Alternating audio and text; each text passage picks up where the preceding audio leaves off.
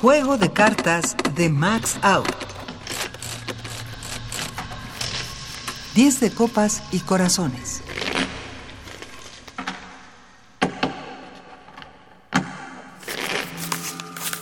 Joven Maximiliano. Era lúcido y, si quieres, mm, elegante.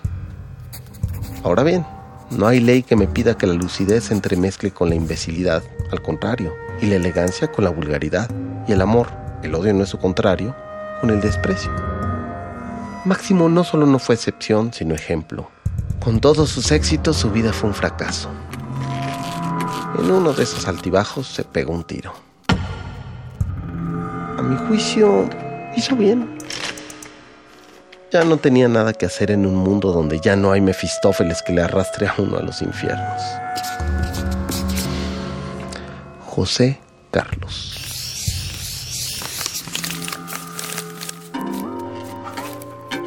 Voz Emiliano López.